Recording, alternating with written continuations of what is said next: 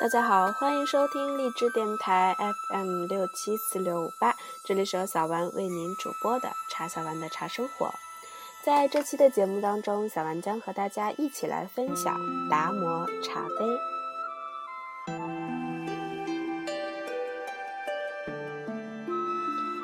平常茶非常道，作者林清玄，播者茶小丸。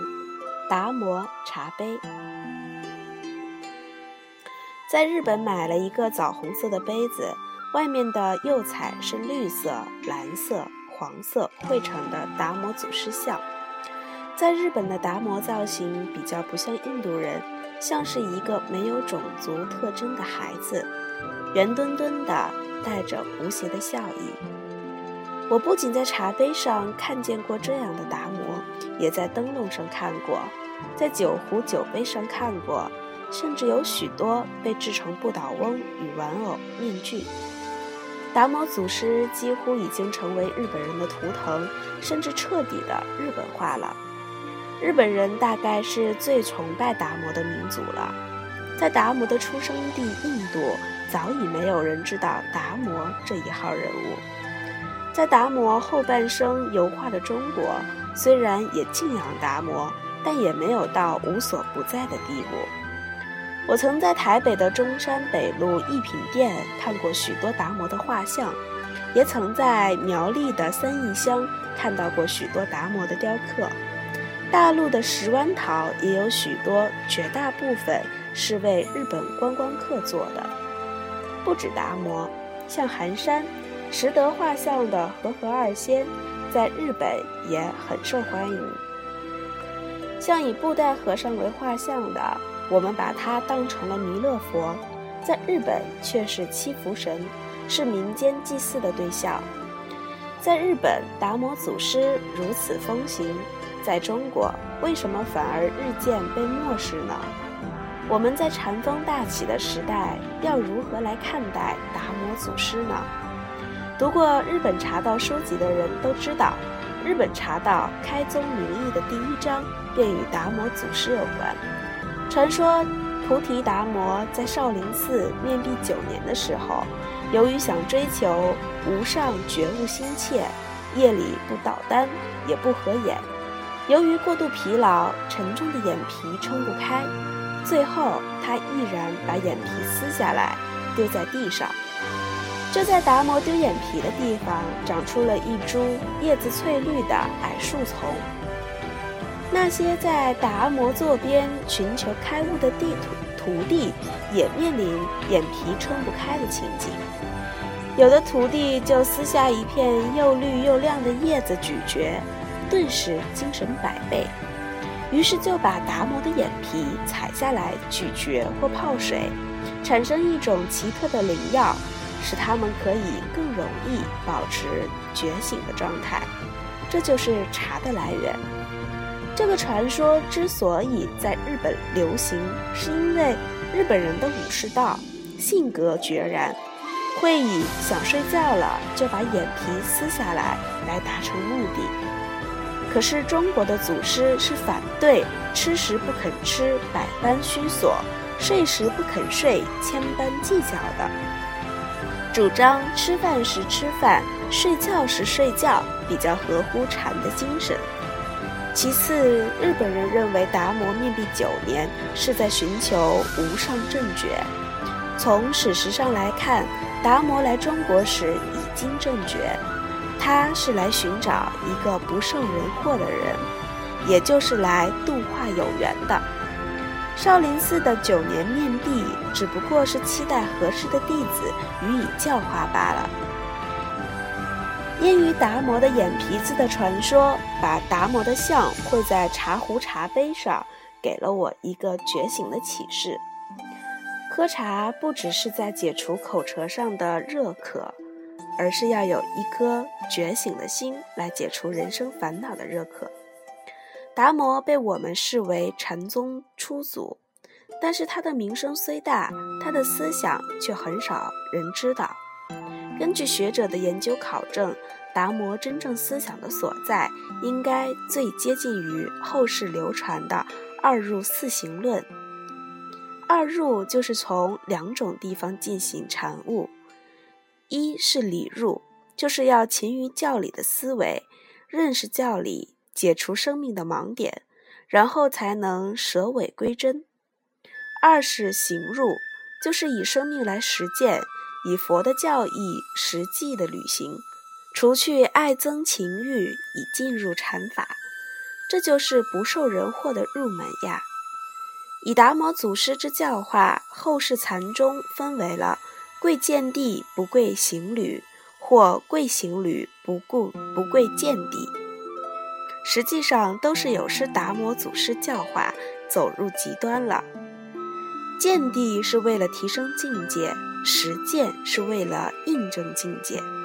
前者是为登山顶而知道山顶有好风光，后者是一步一步的登山，一定要爬上山顶的时候，才能同时汇流，豁然贯通。四行是体验修正佛法的四种具体的行法，即报冤行、随缘行、无所求行、称法行。报冤行是指我们所遇到的一切苦难都是从前恶缘汇集结果，故无所埋怨的承受。随缘行是指我们所遇到的一切喜庆成就，乃是从前善缘的成果，故应无所执着不自满。无所求行是指世人由于有所贪求，才会迷惑不安。如果能无所求，就能无所怨乐，万有皆空，安心无为，顺道而行。称法行是明白本性清净才是究竟的法，所以在世间一切法上无染无住无此无彼，虽然自利利他，也能安住于空法。达摩祖师的二入四行可以说是禅宗根本的理趣所在。如果能就此进入，就可以安心于道了。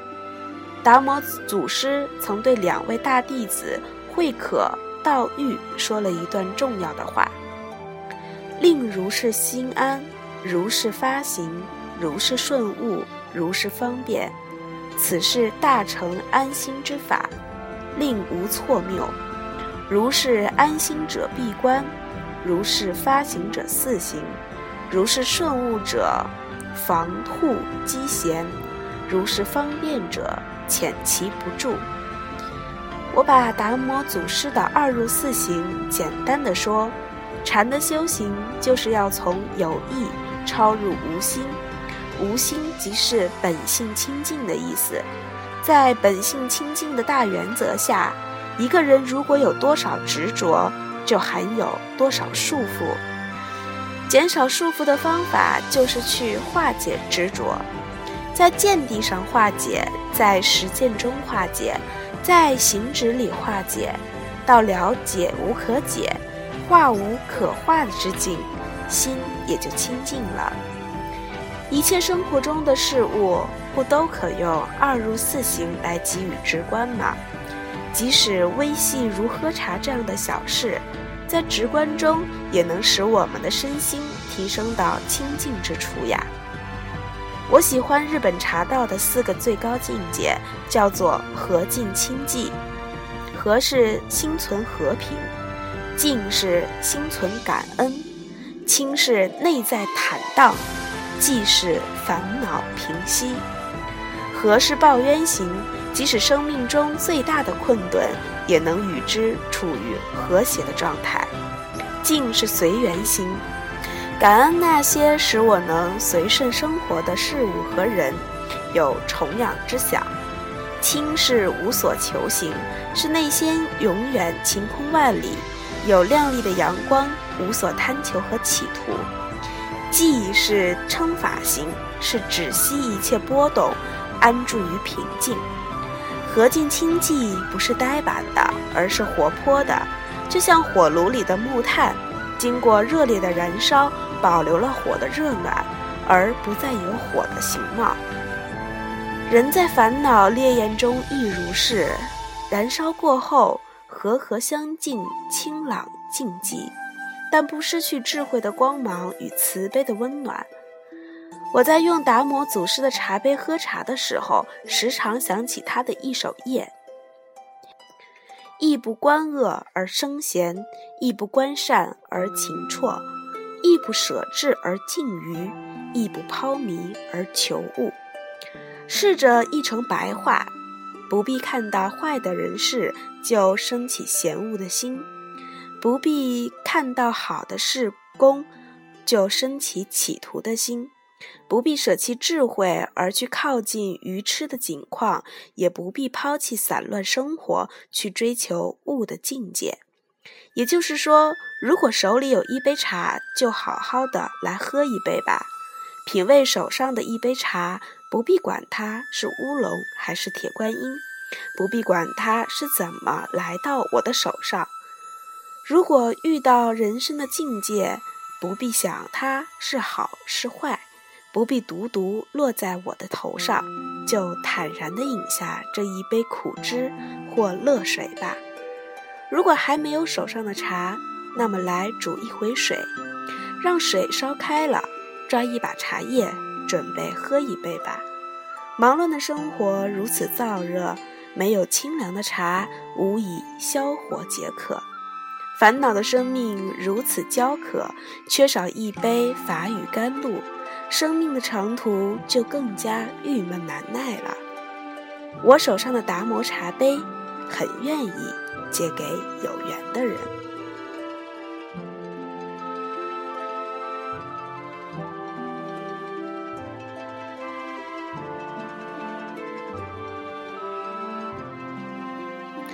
这期的节目就到这里，在下期的节目当中，将给大家带来的是。